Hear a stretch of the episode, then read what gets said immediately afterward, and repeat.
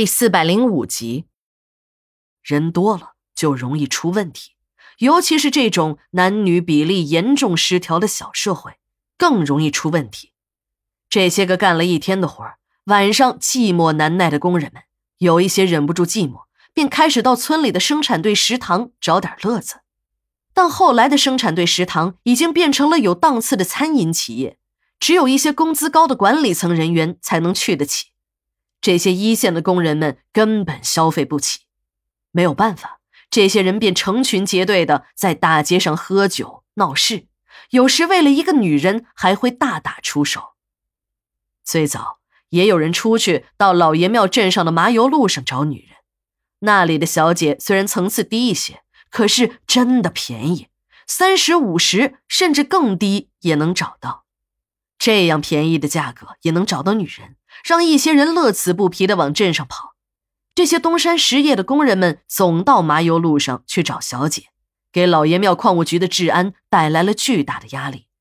当地的领导不断地找到东山村，要求胡德利对东山实业的工人们严加管理。更让胡德利下不来台的是，一个矿务局的领导还在市里告了他一状，说他们的工人总是到矿务局的辖区闹事，严重影响了矿务局的正常生产。市里的领导还为此特意找胡德利谈话，批评他只注重生产，不注重职工的业余文化生活，还责成他限期整改。挨了一顿批的胡德利很是下不来台，可他也没有什么好的办法来解决职工的业余文化生活。但他呢，也不想再次让领导找去喝茶，实在没有办法，他便想到了一个下策，那就是在东山村的各个路口放上保安。一旦捉住不安分的工人，便是开除了事。可这种高压措施并没有什么效果，工人们呢是不到外面闹事儿了，可他们却开始在东山村里闹起了事儿，还不时的闹出人命。胡德利之所以把村治保主任和公司保安部经理的位子交给王大富，他不是真的想锻炼他这个姑爷的工作能力，他的真正目的是想看王大富的笑话。让这个姑爷丢人现眼才是真的。胡德利很狡猾，把这个烫手的山芋扔给了王大富。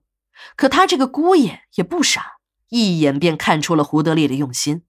这哪是什么给自己机会，分明是要把自己彻底整垮。最后呢，再以他没有领导才能为由，把他一撸到底。到那时候，就连自己的老婆小芝也无话可说了。王大富正在狠狠的骂自己的老丈人时，他的脑袋突然灵光一闪，有了，自己何不利用这个机会显露一下自己的身手？只要自己把这个问题解决了，让工人们不再闹事，都安心下来工作，那自己也就做出了成绩。